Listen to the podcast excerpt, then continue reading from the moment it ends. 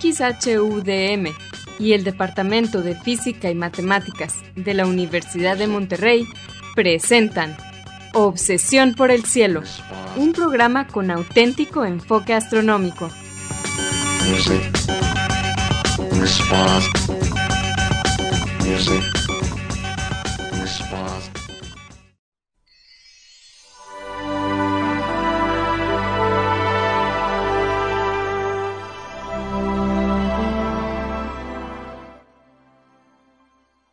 buenas tardes.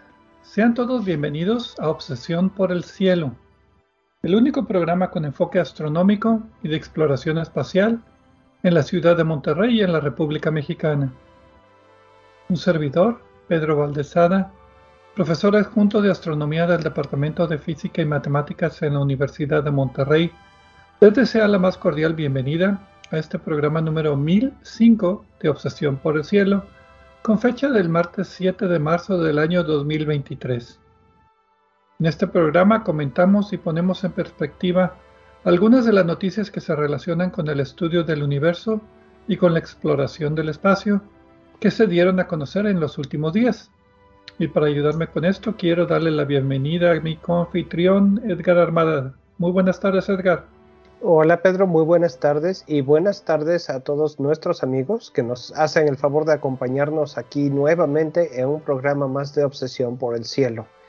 Quiero aprovechar para, como siempre, mandar un saludo a nuestros amigos de Radio DEM, algunos de ellos, Antonio Calderón, Marco Cobos y Vicente Magallanes, a ustedes y a todos los demás que nos ayudan a que este programa se transmita como todos los martes por el 90.5 de FM Radio DEM en la ciudad de Monterrey. Muchas gracias. Aquí estamos otro martes más de 7 a 8 pm como siempre. Les recordamos que se pueden comunicar con nosotros. Nuestro correo electrónico es obsesión. Obsesión por el cielo es en minúsculas sin acentos ni espacios. También nos pueden dejar preguntas, comentarios y sugerencias en nuestra página de Facebook de Obsesión por el Cielo o en nuestra cuenta de Twitter de arroba por el cielo. Si quieren escuchar programas anteriores, lo pueden hacer visitando nuestra página de internet de obsesionporelcielo.net, donde encontrarán las ligas de cada programa que almacenamos en formato de podcast y que distribuimos gratuitamente a través de nuestro sitio de hospedaje de podcast de Podbean. También en obsesiónporelcielo.net encontrarán cuatro audios que titulamos Un paseo por el cielo. Este fue un proyecto auspiciado por la Unión Astronómica Internacional y consiste de una serie de cuatro audios en español que describen las constelaciones, sus mitologías y los objetos de interés que encontramos dentro de ellas. Es uno para cada estación del año. Bien, Edgar, ¿cuáles fueron las noticias astronómicas que nos parecieron interesantes para comentar en este programa? En este programa, Pedro, vamos a hablar, eh, bueno, primero vamos a tener los premios Constelación, a la mejor noticia del mes pasado, y Movimiento Retrógrado, a la noticia menos relevante o más mala del el mismo mes, el mes pasado. Después, Después vamos a hablar de los resultados de la misión DART cuyo propósito era desviar la trayectoria de la Luna de un asteroide para eh, probar la técnica con motivos de defensa de la Tierra. Eh, va a ser uno de los temas más interesantes, en mi opinión, que hemos cubierto en el programa.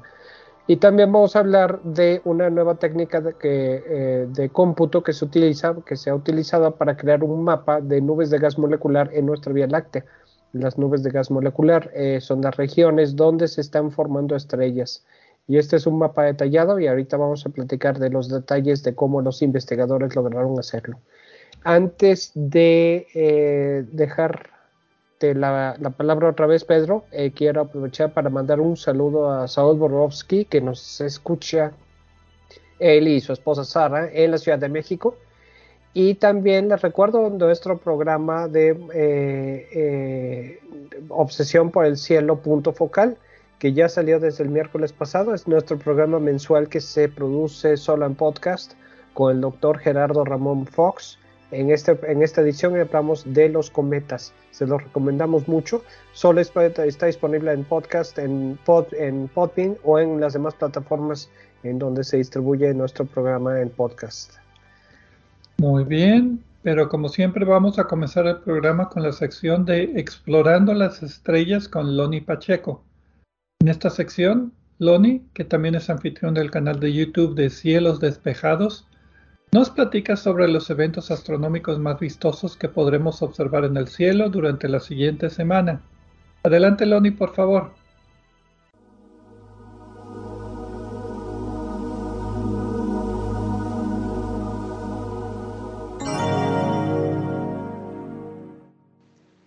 Hola amigos, soy Pablo Loni Pacheco, instructor de astronomía en el Observatorio de las Termas de San Joaquín, donde me encuentran todos los fines de semana. También soy conductor del canal de YouTube Cielos Despejados, tu canal de ciencia y astronomía en español. Bienvenidos a este espacio dedicado a los eventos celestes venideros. Esto es del 7 al 14 de marzo de 2023. Los horarios estarán dados en tiempo del centro, que es válido para Monterrey, Guadalajara y Ciudad de México. Esta semana, la luna cruzará las constelaciones de Leo, Virgo, Libra y Scorpius. Cada anochecer veremos el horizonte oeste vestido con tres planetas brillantes. En la constelación de Pisces estarán Venus y Júpiter, los más destacados, muy brillantes, que a nuestros ojos ya se están alejando entre sí. Recordarán que la semana pasada cruzaron sus caminos en el cielo y ahora el coloso del sistema solar está más cerca del horizonte, mientras que cada tarde que pasa, Venus aparece más brillante, más alto y cada vez más grande. Y claro, esto es porque se acerca velozmente a la Tierra.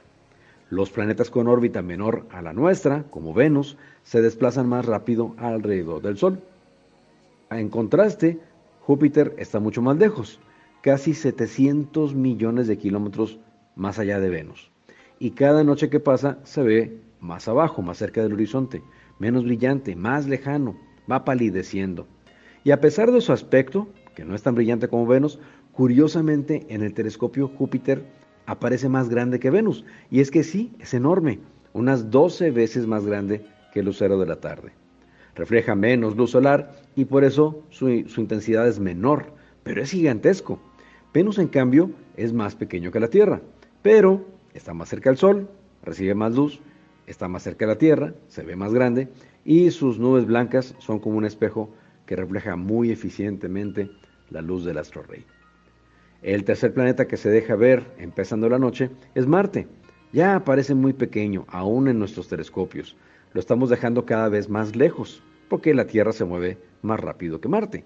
Sin embargo, la luz dorada de este planeta lo hace ser muy destacado en la constelación de Taurus. Al anochecer, aparecerá en medio del cielo y cada noche parecerá que se desplaza al lado de la estrella El Nath, que marca uno de los cuernos del bovino celeste. La noche del jueves 9 de marzo, la luna acompañará a la estrella más brillante de Virgo, que se llama Spica, la espiga. A simple vista, pareciera tratarse de una sola estrella, pero el análisis de su luz revela que son dos astros muy cercanos entre sí, estrellas más grandes, brillantes y calientes que el Sol. Pasando la medianoche del domingo 12 de marzo, la luna aparecerá seguida en corto por la estrella Antares, una supergigante roja. Su color indica que, comparada con el Sol, Antares es una estrella menos caliente. Los astrónomos dicen que es fría, pero simplemente es menos caliente que el Sol.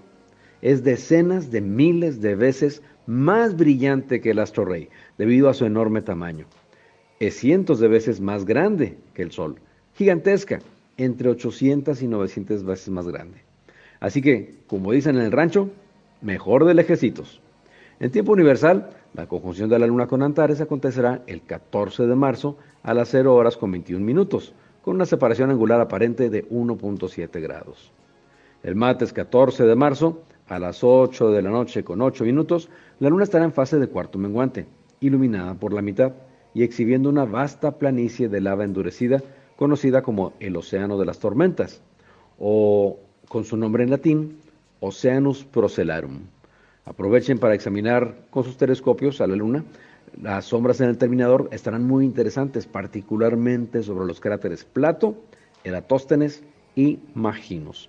Solo recuerden que la Luna en cuarto menguante se aparece alrededor de la medianoche. se ve mejor durante la madrugada. En tiempo universal, la fase cuarto menguante de la luna acontecerá el 15 de marzo a las 2 de la mañana con 8 minutos. Mi fanpage en Facebook es Diagonal Divulgador de Astronomía, seguir y sin espacios. Les recomiendo también darse una vuelta por la página de la Sociedad Astronómica de Monterrey. Los espero la próxima semana en Explorando las Estrellas con Loni Pacheco. Yo como siempre agradezco su amable atención y les deseo cielos despejados.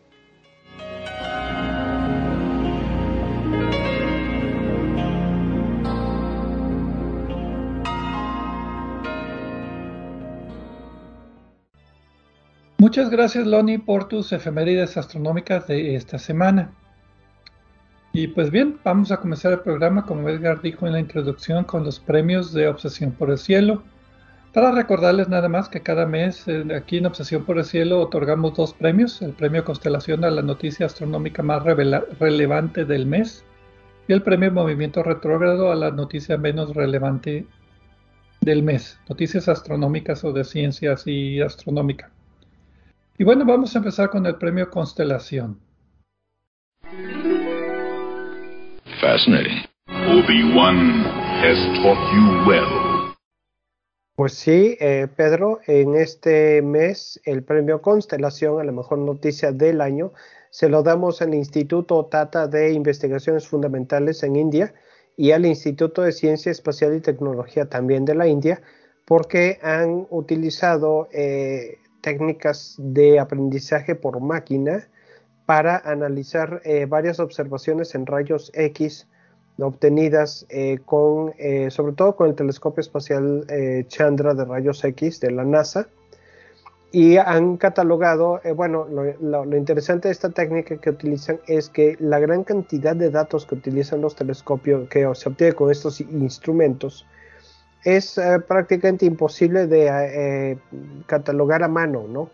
Y de esta manera, con las técnicas de inteligencia artificial y aprendizaje por máquina, eh, generar una base de datos en las que tienen un catálogo nuevo de 277 mil objetos que emiten en rayos X. Y pues desde luego que ha habido muchos trabajos similares de clasificación de señales, eh, y esto pues puede ser útil simplemente por la cantidad de datos que se están juntando, pero sobre todo por la técnica que se está, que se está empleando, ¿no? Eh, al final del programa vamos a hablar de uso de una técnica similar, pero me parece que esta es eh, una técnica, una herramienta nueva y fundamentalmente interesante que se está aplicando en esta instancia y en varios otros proyectos para catalogar señales y simplemente por la cantidad de datos bien, bien filtrados y bien catalogados que vamos a tener, vamos a tener pues muchos, muchos descubrimientos en el futuro. El mérito de la técnica no va tanto a eh, los institutos que mencionamos, pero sí el hecho de que la aplicaron en una forma creativa y nueva para algo que nadie había hecho antes. Muy bien, entonces el premio Constelación es para la inteligencia artificial que ya está sustituyendo la inteligencia natural. Mejor en este caso la dejamos para los humanos del Instituto Tata y del Instituto de Ciencias Espaciales y Tecnología de la India, que emplearon a los robots.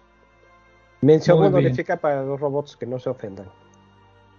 Muy bien, y ahora vamos con el premio Movimiento Retrógrado de Obsesión por el Cielo, la noticia astronómica menos relevante. Don't make me destroy you. Y bien, este mes el premio Movimiento Retrógrado va al proyecto Globe at Night. Bueno, no a ellos, porque la verdad es que ellos nada más dieron la mala noticia.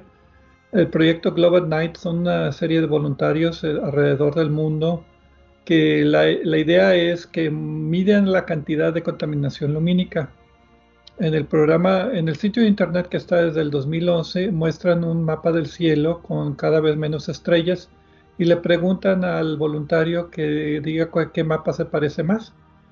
Y con esto han medido, han tomado 51 mil datos de Norteamérica y Europa principalmente, que son los que contestan um, estos cuestionarios y ha notado que el cielo nocturno ha estado aumentando de brillo un 9.6% cada año. Entonces, por ejemplo, desde que yo empecé a hacer observaciones hace unos 10, 12 años, desde mi observatorio en la Universidad de Monterrey, el cielo se ha vuelto dos veces más brillante. Entonces, el premio Movimiento Retrógrado es para todos nosotros que estamos contaminando el cielo con luz que es, pues que enviamos hacia el cielo en lugar de, de conservarla y en particular al uso de luz de LEDs. La luz de LEDs es un poquito más azul y no se mide muy bien por los satélites que miden mejor la luz amarilla y roja. Y no se ha notado en imágenes de satélites cómo ha aumentado la contaminación lumínica, pero sí se ha visto por este proyecto cómo ha aumentado la contaminación lumínica. Entonces, hace sí, y fíjate que lo he notado porque cada vez me dan menos ganas de hacer observaciones desde mi observatorio porque el cielo es más brillante. Eso junto con la contaminación normal, que son partículas de polvito o de smog que están en el, en el cielo, que sirven de núcleos de condensación para gotitas de agua que después forman nubecitas y forman una, una bruma que refleja la luz todavía más sí he notado que ha empeorado mucho mi sitio de observación y pues bueno, esto lo confirma. Pues qué, qué mala noticia, Pedro, y yo también he notado eso. Eh, ayer estuve eh, platicando con varios astrofotógrafos que hacen imágenes muy, muy hermosas, muy bellas, eh, y pues les dije que yo estoy un poco retirado de esa afición porque eh, por el brillo del cielo y estuvimos platicando un poco de todos los trucos, técnicas y trampas literalmente que tienen que hacer para poder obtener buenas imágenes. Y desde luego pues existe el mismo problema para los, eh, los observatorios profesionales, aunque en general están en mejores sitios para evitar esto, pues nadie es inmune, ¿no? Qué mala noticia y qué triste que hay tanta gente eh, más joven que nosotros que realmente nunca ha tenido la experiencia de ver un cielo estrellado como realmente es posible verlo, un sitio de verdad oscuro. Anécdota curiosa, antier fui a un planetario a ver la, proyección del cielo y el programa fue cómo se ve el cielo desde esa localidad en, esa semana.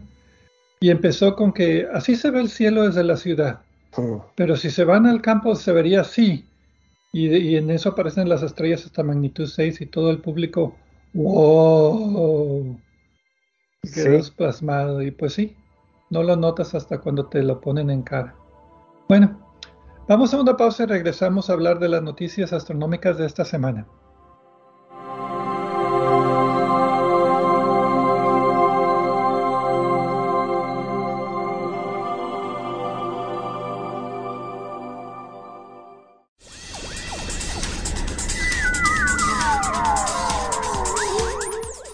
Explorando el cielo con nosotros. En un momento, continuamos.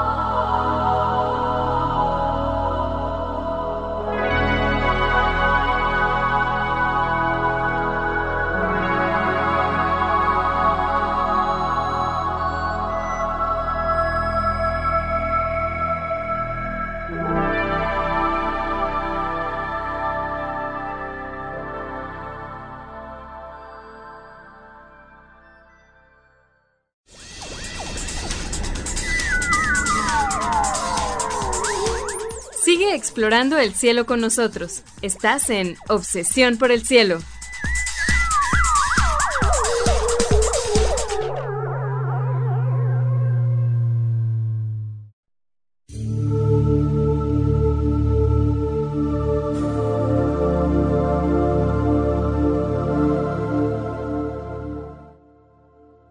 Regresamos a Obsesión por el Cielo con las noticias astronómicas de esta semana servidor, Pedro Valdés, y Edgar Armada aquí platicando de las noticias astronómicas que nos parecieron más interesantes, pues para desmenuzar un poco aquí en el programa. En la primera parte tuvimos las efemérides astronómicas de Loni Pacheco y otorgamos como todos los meses los premios Constelación y Movimiento Retrógrado a las noticias astronómicas más relevante y menos relevante del mes eh, respectivamente.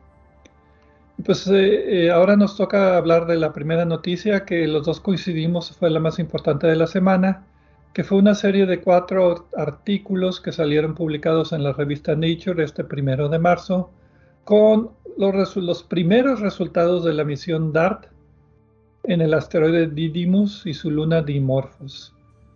Nada más como recordatorio, la misión DART fue una misión de la NASA eh, DART significa Double Asteroid Redirection Test, o sea, eh, prueba de redirección de asteroide doble. Y la idea era impactar un asteroide y desviarlo.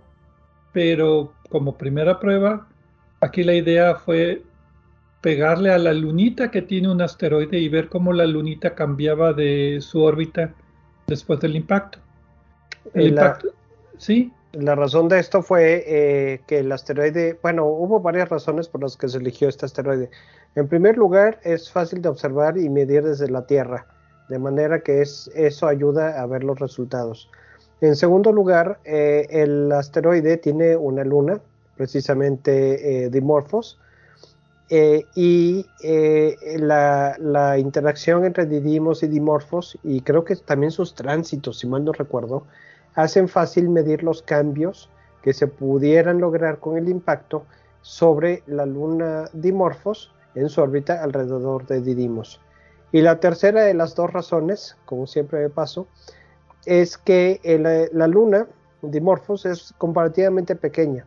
Entonces es posible eh, hacer el experimento con una nave de una masa reducida relativamente, lo cual baja el costo y la complejidad. Y eh, pues es, un, fue un experimento relativamente económico, eh, fácil de realizar y pues interesante como vamos a ver. Sí, eh, la idea básicamente era que si le pegas a la lunita, la lunita tiene un periodo de unas 12 horas alrededor de su asteroide y es relativamente fácil, en poco tiempo puedes ver cómo cambió la órbita de la lunita. Además tiene menos masa que el asteroide. Si le pegas un asteroide normal, pues tiene más masa y tienes que esperarte a que le dé la vuelta al Sol y ver cómo cambió la órbita con la posición y calculando órbitas y eso pues puede tardar años. Entonces por eso lo hicieron aquí como una prueba, digámoslo así. Y pues bien, el impacto sucedió el 26 de septiembre del 2022, acaba de pasar el año pasado, y la nave chocó a 200, a 20 mil kilómetros por hora y se estima que lanzó mil toneladas de material, que fue lo que se desprendió. Era como del tamaño de, ay, ¿cómo lo puedo decir? Una lavadora. La nave. La nave, sí. El asteroide no, el asteroide tenía algunos cientos de metros de diámetro. Bueno, la lunita Dimorphos. Pero... Así es, y hay que decir que ni Didymos ni Dimorphos presentaban ninguna amenaza para la Tierra. Nada más tenían la conveniencia de la geometría que acabo de describir, por lo cual eh, ayudaba a sacar más datos, ¿no? A aprender más del experimento. Sí, pobrecitos, ni siquiera nos, tenían, eh, nos iban a pegar, pero bueno. Entonces, eh, los primeros, inmediatamente, creo que tuvimos un programa, ¿verdad? Eh, esa misma semana hablando del proyecto. Sí. Y, y, porque fue exitoso, le pegó, pero los resultados estaban por venir. Y esto es lo que estos cuatro artículos pues resulta lo que nos dieron, ¿verdad? Rápidamente el título de los artículos, eyección de materia provocada por DART del asteroide activo Dimorphos, Yan Yang Lee y otros 63 coautores, principalmente por el Planetary Science Institute de Tucson, impacto cinético exitoso en un asteroide para la defensa planetaria de Derek Daly de Johns Hopkins y bueno no es Johns Hopkins es el laboratorio para física aplicada de Johns Hopkins en Maryland con 103 coautores cambio en el periodo orbital de Dimorphos debido al impacto cinético de DART. Ahí está ahí, ahí lo explica todo el título. Cristina Thomas de la Universidad del Norte de Arizona y otros 48 autores, y Transferencia de momento del impacto cinético de la misión DART en el asteroide Dimorphos por Andrew Cheng y otros 68 coautores. Y básicamente los, los, artículos presentan los primeros resultados del impacto de la sonda DART sobre la lunita Dimorphos del asteroide 6583 Didymos. Y pues los resultados, como ahorita vamos a ver, superan las expectativas de lo que se esperaba. Eh, te voy a interrumpir, Pedro, para la lista de los artículos. Le voy a agregar nuestro propio programa del martes 4 de octubre, el programa 983 del año pasado, que, en el que hablamos de la misión DART a justo después del impacto. Y como tú dijiste, uno de los criterios para seleccionar el, el asteroide es que pasara cerca de la Tierra sin causarle peligro, y eso lo hacía fácil de observar. Y así fue observado, fue observado por todo tipo de telescopios espaciales, todo tipo de telescopios terrestres y también por radar. Eh, rebotando señales de radar desde la Tierra, no desde el observatorio de adhesivo porque pues ese ya no funciona, que clásicamente era el que lo hacía, pero hubo otros radiotelescopios también. Y lo, lo, que tenemos aquí básicamente fue en la publicación en Nature que tú dices que eh, los datos preliminares que ya se tenían se complementan con cálculos más precisos.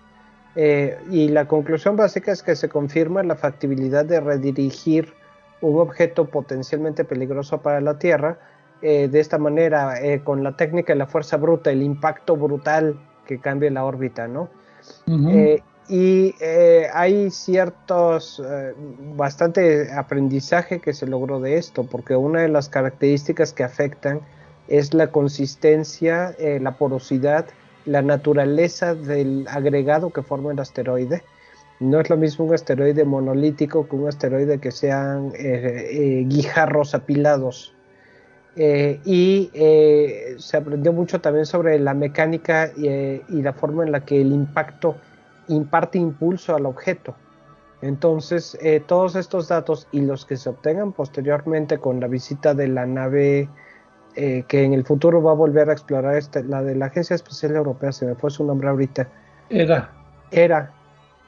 Era con no, H. No, no, no, era, va a ser, va a ser, era con H. Era, sí, con H. Eh, eh, va, va a explorar el asteroide precisamente para ver, caracterizar el sitio del impacto y aprender más sobre esto. Y todos estos datos van a ser útiles porque vamos a tener ya una forma de poder modelar esto y si alguna vez encontramos una amenaza real, vamos a poder hacer, utilizar los cálculos eh, eh, de, lo que se aprendió ahora para calcular qué tipo de impacto debe ser, cuándo, dónde, etcétera, todas las variables y poder eh, montar una acción efectiva de defensa planetaria. Esa es la conclusión básica global, que sí se puede hacer esto y sí, y, y como hizo uno de los investigadores, con suficiente tiempo y, advertencia y recursos, porque no es tan caro, pero tampoco es gratis, eh, tenemos tiempo para eh, proteger la Tierra, porque un pequeñito cambio con suficiente tiempo en la órbita de un asteroide va a hacer que no le dé a la Tierra. Y así, es, así son las cosas en la mecánica orbital. Sí, y eso es importante. en el momento correcto, ya los resultados a largo plazo cambian mucho. Sí, eso es importante. O sea, si el asteroide se descubre a último minuto, no hay mucho que hacer. Hay otros, sí, hay otros grupos que están trabajando en, esa, en ese supuesto. Si el asteroide se, descubre a último minuto, ¿qué hacer? Pero por lo pronto, pues cuanto más tiempo se tenga, menos complicada es la cosa, ¿no? Sí, sí, se va abriendo el ángulo y eventualmente pues ya no pega con la Tierra. Otra cosa interesante es que el asteroide, como tú decías, era un agregado de rocas en lugar de un asteroide monolítico y parece que eso resulta ser cierto para la mayoría de los asteroides. Recordarás el asteroide eh, Ryugu y el... Ay, ay, ay, se me fue el otro. El que aventaba piedras. Sí, el que aventaba piedras. Están hechos, tienen forma y están hechos de, de aglomerados de piedras. Entonces los asteroides monolíticos parece que no son tan frecuentes, entonces pues es un ejemplo válido porque la reacción al impacto es diferente si es un, asteroide metálico, por ejemplo, o un asteroide rocoso, monolítico, o un asteroide de agregado de piedras, o en el peor de los casos, un cometa muerto, un asteroide que sea puro polvito, que sean sacos de cemento. Entonces eh, la reacción puede ser diferente y aquí lo que mostraron interesantemente es que la reacción con este sateloide pues fue más de lo esperado. El primer resultado ya básicamente es de que se esperaba un cambio de 7 minutos en la órbita del asteroide, que en lugar de 12 horas fuera de 12 horas menos 7 minutos, por ejemplo, porque le pegó de frente. O sea, por donde el, asteroide, la lunita se estaba moviendo, le pegó exactamente de frente. Y no, resultó que por mediciones desde la Tierra de la rotación del asteroide junto con la traslación del satélite, resulta que se redujo la órbita por 33 minutos con una incertidumbre de más o menos un minuto. Entonces es mucho más de lo esperado. Y eso se logró directamente con muchas observaciones desde la Tierra, particularmente con muchos telescopios, muchos de ellos de aficionados voluntarios haciendo mediciones del periodo de rotación de, este asteroide. Otra de las eh, observaciones interesantes es que la forma de la Luna, eh, Dimorphos, resultó ligeramente diferente a lo que se esperaba fue un poco más eh, es, eh, más elipsoidal. sí, más, se esperaba más, redondita. Se esperaba, sí. Esto modifica un poco las predicciones teóricas sobre la forma típica de estos asteroides eh, y es algo a tomar en cuenta porque la distribución de masa va a ser un factor importante ya que se mueve esto completamente, ya con los datos que se obtenga con la nave ERA de la forma del sitio de impacto.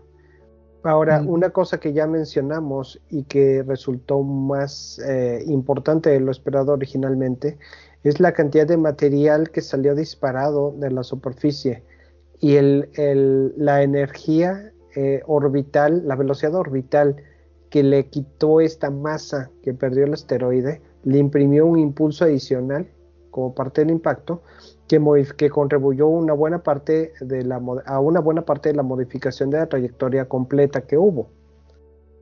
Una buena parte es poco, fue tres veces y medio más el cambio de momento por el material que perdió que por el impacto mismo.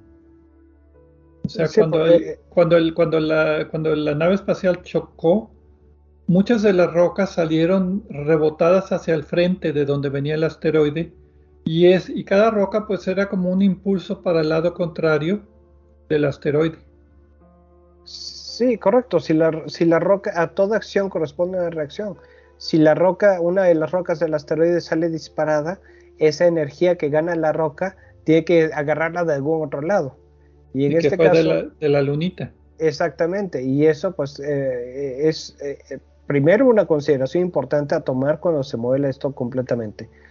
Y segundo, pues eh, una forma adicional en la que un impacto de este tipo se vuelve más eficiente o potencialmente menos eficiente si no se hace el modo correcto, pero la idea es aprender a hacerlo bien. Eh, y esto, si el asteroide es monolítico, si fuera monolítico no se hubiera tenido esta ganancia extra. No, allí sería diferente. Pero en este caso es algo que se puede aprovechar y en muchos asteroides va a ser algo, algo que se puede aprovechar para desviar la trayectoria. En uno de los artículos venían imágenes del telescopio espacial Hubble que monitoreó el impacto y muestra muy interesantemente cómo salpica la materia después del impacto. Entonces los autores la, distribuyen en tres etapas. La primera etapa es la materia que sale directamente rebotada de la lunita por el impacto. Es como una, como una anticola y también se vio desde la Tierra, cuando, aunque de la Tierra nada más se veía un puntito, se veía como una nube de materia que se proyectó para el frente, o sea, para la dirección de movimiento del asteroide, que fue cuando le pegó el, objeto. Esa fue la primera etapa que ellos consideraron. Después la segunda etapa con el Hubble alcanzaron a tener suficiente resolución para ver cómo esa materia empieza a remolinarse por la órbita de la lunita alrededor del asteroide. O sea, la gravedad de la lunita todavía la puede mover un poquito la materia que está flotando por ahí y hace que, que forme como una, como una, como una elipse, una hélice, perdón. Y la tercera etapa es cuando el viento solar le pega toda esa materia y empieza a hacer como una cola cometaria. Se puede, se puede ver la acción de la radiación, de la presión de la radiación en la, en la materia y, y, empieza a desalojar la materia cada vez menos, fin, menos pues granitos más finitos. Ese me gustó mucho. Y justamente lo que se espera con la misión ERA, que se planea su lanzamiento en octubre del año que viene, va a ser el tener toda la información sobre ya con precisión las propiedades internas de los dos asteroides, de, de, de Didymos y Dimorphos, para poder incorporar estos datos en los modelos que ahorita ya se tienen y pues tener ya eh, un libro más o menos completo de cómo hacer esto, ¿no? Cuando cuando y si llega a ser necesario hacerlo de a de veras, ¿no? En un caso de peligro real. Si te acuerdas la misión Deep Impact en el, en el cometa Wild, Wild 1, hace ya mucho tiempo, también fue seguida por otra misión al mismo cometa que la idea era tomar imágenes tal como le va a hacer ERA aquí con este mismo asteroide para ver los efectos. Y va a estar muy interesante ver, comparar las fotos de antes y después para ver cómo cambió la geografía o la topografía de los de la lunita y del asteroide. Qué bueno que mencionas esa misión porque eh, varios de los de los eh, de lo que mencionan los asteroides, los asteroides, los científicos en su publicación es precisamente eh, la comparación con esa misión de Deep Impact. Uh -huh. puntos similares, puntos diferentes. es, son, son artículos interesantes si alguien quiere buscarlos y si a alguien le interesa esto, pues sí lo recomendamos. Y pues es, es como se ha acostumbrado ahora, eh, una publicación de varios artículos al mismo tiempo, cuatro en este caso sobre el mismo tema, lo cual pues a mí me gusta, todos en el mismo sitio, ¿no? Sí, todavía faltan resultados. Estos fueron nada más los primeros resultados, los más obvios, los más evidentes, porque también el telescopio espacial James Webb lo observó y no he visto que haya salido ninguna foto de James Webb la misión Lucy y hay también muchos otros observatorios o yo sé de por lo menos dos proyectos más de observación terrestre que todavía no tienen los resultados publicados. Entonces sí, ya eh, habrá más por venir. Sí, eh, se publicaron algunos datos eh, eh, que mencionamos en el programa anterior en, el año pasado, pero esta es la primera publicación ya formal con conclusiones y, y, y ciencia desarrollada y modelos, ¿no? Entonces, como tú dices, es apenas el principio. Sí, e, esos datos, esos primeros resultados fueron estimados, ahora ya están bien, bien, bien asentados y pues bueno, habrá que esperar más noticias. Vamos entonces a una pausa y regresamos para hablar ahora de acerca de áreas de, bueno, nubes gigantes moleculares donde se forman estrellas y cómo se utiliza la inteligencia artificial para mapearlas. Regresamos.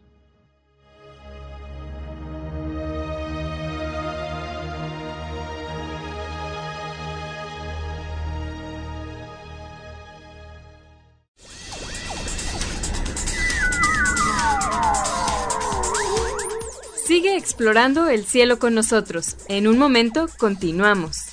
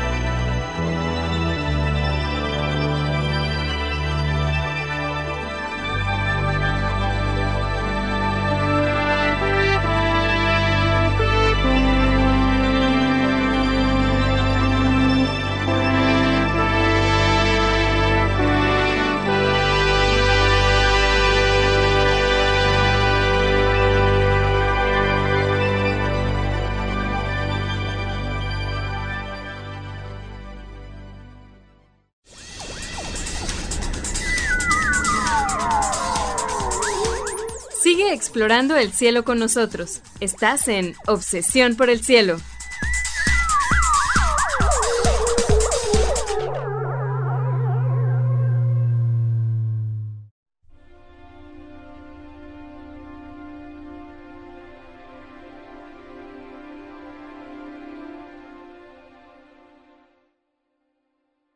Regresamos a Obsesión por el Cielo con las noticias astronómicas de esta semana. Edgar Armada y un servidor, Pedro Valdés, aquí presentando lo que nos pareció como las noticias astronómicas más interesantes de esta semana pasada. En la primera parte tuvimos los efemérides astronómicas de Loni Pacheco y otorgamos los premios Constelación y Movimiento Retrógrado de Obsesión por el Cielo a las noticias astronómicas más relevante y menos relevante respectivamente del mes de febrero. Y en la segunda parte del programa hablamos acerca de los resultados de la misión DART de la NASA con el impacto en la luna Dimorphos del asteroide Didymos. Parece trabalenguas. Eh, muy interesante, se publicaron los primeros resultados. Y esta otra noticia nos vamos a otro campo completamente de la astronomía, que es el campo de la procesamiento de datos y utilización de inteligencia artificial. ¿Cómo le gusta llamar tu inteligencia artificial o cómo se llama aprendizaje profundo? ¿Cómo? Eh, depende, mira, porque en realidad son, son dos términos distintos. Inteligencia artificial cubre muchas cosas, aprendizaje profundo es una técnica y realmente muchas de las cosas que, a las que se le está diciendo eh, inteligencia artificial son puramente enfoques algorítmicos eh, que para mí no son inteligencia artificial, ¿no? Entonces, eh, realmente no, no, no, tengo una preferencia, nada más creo que le podemos llamar como querramos, siempre cuando todo el mundo esté de acuerdo en qué es lo que estamos tratando de decir, ¿no? Sí, porque creo que aquí ese fue el caso, pero bueno, ahorita lo, lo veremos. Sí, el aprendizaje por máquina es un poco más específico porque es la técnica en la cual los algoritmos que se aplican son desarrollados eh, por otros algoritmos eh, que tratan de obtener un modelo eh, de cómo procesar los datos a partir de los datos mismos. Entonces, no, no tomé esto como una definición formal, la acabo de sacar para tratar de dar una idea de qué se trata, ¿no? Pero pues esto es lo que emplearon en este caso. El título de la publicación que nos interesó es Determinación de distancias a nubes moleculares en el primer cuadrante del plano galáctico utilizando aprendizaje profundo. Parte 1. Métodos y resultados. Creo que es la primera vez que mencionamos las publicaciones de la Sociedad Astronómica de Japón. Salió el 27 de enero del 23. Los autores son Shinji Fujita, Atsushi Ito, Yusuke Miyamoto y otros 15 coautores, todos japoneses de la Universidad Metropolitana de Osaka. Así es, y yo, yo tengo aquí, me llamó la atención también la publicación. Eh, es el volumen 75, primer número de febrero del 2023.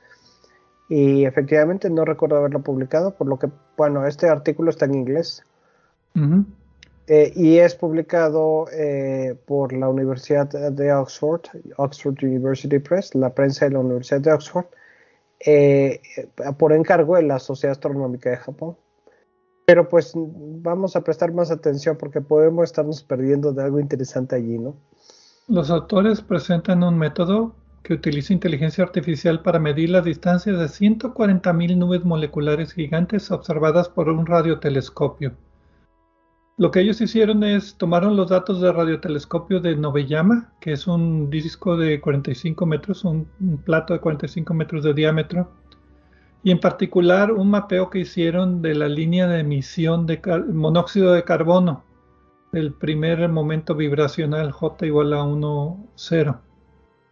Eh, y básicamente lo que hace el radiotelescopio es medir la emisión de monóxido de carbono que sirve como un trazador de regiones de formación de estrellas, que son estas nubes moleculares gigantes, donde el gas se condensa y forman estrellas de ahí van a salir los cúmulos de estrellas que, hemos hablado. Pero un problema de, y el problema principal es que el mapa es en dos dimensiones, eh, la ascensión recta y declinación, que es la posición en el cielo. En, en, términos un poco más simples, arriba, abajo, a la derecha y a la izquierda. Sí, es un mapa de dos dimensiones, no te da la profundidad, no te da la distancia. Para eso hay que usar otras técnicas para medir distancias que son muy inciertas. Lo único que te da la medición de la línea esta de, monóxido de carbono es si se está moviendo hacia nosotros o se está moviendo en dirección opuesta a nosotros, si se acerca o se aleja, por el efecto Doppler. La, línea se corre hacia el rojo o se corre hacia el azul, dependiendo si se aleje o se acerque. Pero no te da la, te da la velocidad, pero no te da la, posición. Entonces, para medir distancias necesitas hacer unos modelos dinámicos que toman en cuenta ese efecto Doppler pero te dan rangos de distancias, no te da una distancia fija. Y entonces no puedes hacer un mapa tridimensional muy, muy acertado por estas técnicas. Entonces aquí es donde ellos utilizan la, inteligencia artificial. Eh, tú, explica, tú, tú explícala mejor porque yo, yo, me, yo me hice bolas. Bueno, no quiero entrar mucho a detalles porque no se trata de este programa, pero es lo, eh, la técnica que se utiliza es una de red, neuronal eh, convolucional, que es un tipo de red neuronal específico. Es básicamente eh, una forma en la que las, los algoritmos tratan de desarrollar nuevos algoritmos de aprendizaje utilizando toda clase de datos y combinándolos de las maneras más eh, de, ciertas maneras que están definidas por la red neuronal. Y utilizaron los datos de monóxido de carbono eh, en la región de la galaxia que estudiaron eh, con el telescopio que dijiste para lo, que se lo que se dice muy comúnmente en inteligencia artificial, entrenar el modelo con estos datos y luego aplicar lo que se vaya aprendiendo para seguir aprendiendo y eh, construir un modelo que permita tener mayor precisión al determinar la distancia de esas nubes moleculares. Y lo que estiman ellos es que su modelo tiene una precisión de 76%, eh, con base a los datos conocidos con los que entrenaron su modelo. Entonces, eh, utilizando esos, ese modelo ya entrenado con datos conocidos, lo aplicaron a las observaciones que tienen nuevas con el, radiotelescopio de las nubes de gas moleculares. Y con eso, pues, eh, crearon ya, le añadieron a los datos la, dimensión que le falta para crear un mapa tridimensional de las nubes moleculares en la galaxia. Y hasta donde yo sé es el primero que tiene esto, ¿no? Ok, entonces lo que hicieron es, hay que entrenar el modelo, eh, porque una de las cosas que no dije es que muchas veces cuando el radiotelescopio está apuntando en una dirección, hay varias nubes moleculares a diferentes distancias y se ven las tres o cuatro señales empalmadas como una sola. Bueno, son varias, pero es una sola. Entonces, cada una tiene diferente velocidad de acercamiento, de alejamiento y eso pues complica las observaciones. Entonces, según lo que entendí, ellos entrenaron el modelo con otra base de datos que son regiones de hidrógeno que fueron observados en el infrarrojo por un satélite llamado WISE. Y con eso, una vez que le. Y bueno, con ese satélite sí se conocen las regiones de, hidrógeno junto con la distancia donde están y la localización. Y de ahí el modelo aprendió a cómo reconocer si se está alejando o si está más cerca o si está más lejos. ¿Estoy, estoy más o menos bien? Sí, eh, estás completamente bien. En la práctica, pues eh, lo que hace el modelo es tomar en cuenta, eh, ¿cómo lo puedo decir? las anomalías que, se, ah. que, se, encuentran en estos datos para poder estimar si se está alejando o acercando y a qué distancia puede estar. Y, y esas anomalías son las que aprendió de los datos de entrenamiento. Es una técnica bastante común en inteligencia artificial, eh, pero pues eh, como muchas cosas en la astronomía tenemos que trabajar con lo que hay y si los datos indirectos que tenemos son lo único que tenemos, pues qué bueno que los tenemos y hay que aprovecharlos. Y estas técnicas eh, presentan una nueva forma de aprovecharlos y a mí me parece muy bueno. De hecho, esta noticia yo también la consideré para premio eh, a movimiento, eh, a, premio constelación, por la aplicación de la técnica. Como quisimos comentarla como tema principal, eh, elegí otra parecida, ¿no? pero, pero me parece un trabajo interesante y lo que quieren, desde luego, aquí no es con el telescopio James Webb, aquí lo que quieren es igual que trabajando con en el telescopio Nova Llama, eh, quieren trabajar y hacer algo parecido con el cielo en el hemisferio sur para tener un mapa completo de la distribución de nubes moleculares y regiones de formación de estrellas en toda la galaxia, en toda la Vía Láctea. No nada más el primer cuadrante que es el que apunta hacia el centro galáctico. Y que está, es visible con su radiotelescopio. Sí, entonces lo que eventualmente ellos fue de, de todas estas bases de datos del radiotelescopio de Novayama, identificaron 140.000 nubes moleculares calcularon la distancia y eso les permite entonces también hacer un cálculo del tamaño de la nube molecular y la masa que tiene y de ahí hacer el mapa que pues si lo haces a mano es, muy laborioso, necesitas hacerlo por computadora y necesitas entonces entrenar en estas dos partes. Uno es el display y otro es el entrenamiento para identificar cada una de estas nubes moleculares de, de, pues del, de la base de datos tan grande que no, no se puede analizar de otra manera. lo, que me preocupa, lo que me preocupa es ese 76% de aciertos. Me gustaría que fuera ochenta y tantos, pero eh, bueno. pues sí, a todo mundo, ¿no? Pero pues eh, es lo que tenemos. Aquí sí no, no me quejo. Igual que tú, me gustaría que fuera mejor, pero pues perfecto, todo el mundo lo quiere y no existe, ¿no? Eh, lo que me gusta aquí es, lo que hay que aclarar es que esta técnica de inteligencia artificial lo que hace es que detecta patrones en los datos que no son normalmente visibles. Y a partir de estos patrones eh, trata de generar eh, resultados. Por eso es que no es 100%, por eso es 76%. No es, no es tanto como quisiéramos, pero es lo suficiente para que se publique y más si es lo único que hay, ¿no?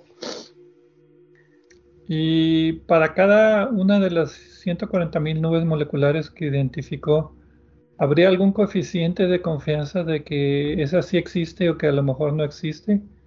Por ese 76% de incertidumbre. Bueno, de no, 24% de incertidumbre. Yo pienso que sí. Los, no, no he visto el artículo porque no está libremente accesible eh, pero eh, lo que yo creo es que ese 76% es global, lo que estimar, lo que detectaron con base a sus datos de prueba y a los datos ya conocidos por otros métodos que tienen.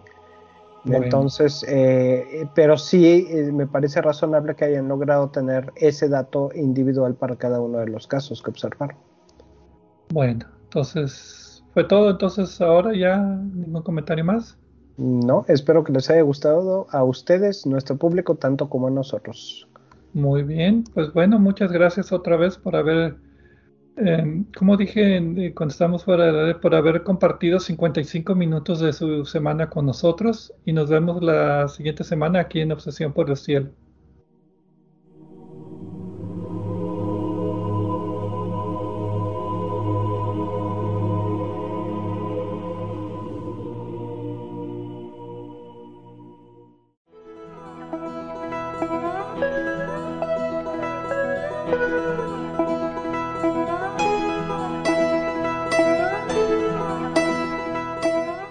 Recordamos que a través de nuestra página en Facebook de Obsesión por el Cielo pueden encontrar vínculos a sitios con más información sobre el programa de cada semana. También pueden sugerir temas, hacernos preguntas de astronomía y encontrar los podcasts de cada programa. Gracias por acompañarnos en una edición más de Obsesión por el Cielo.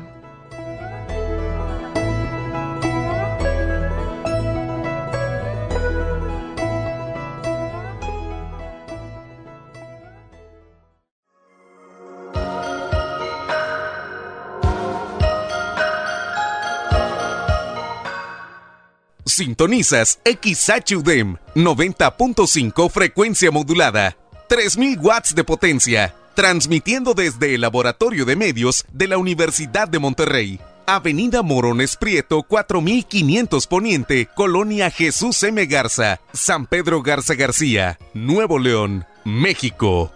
Radio UDEM 90.5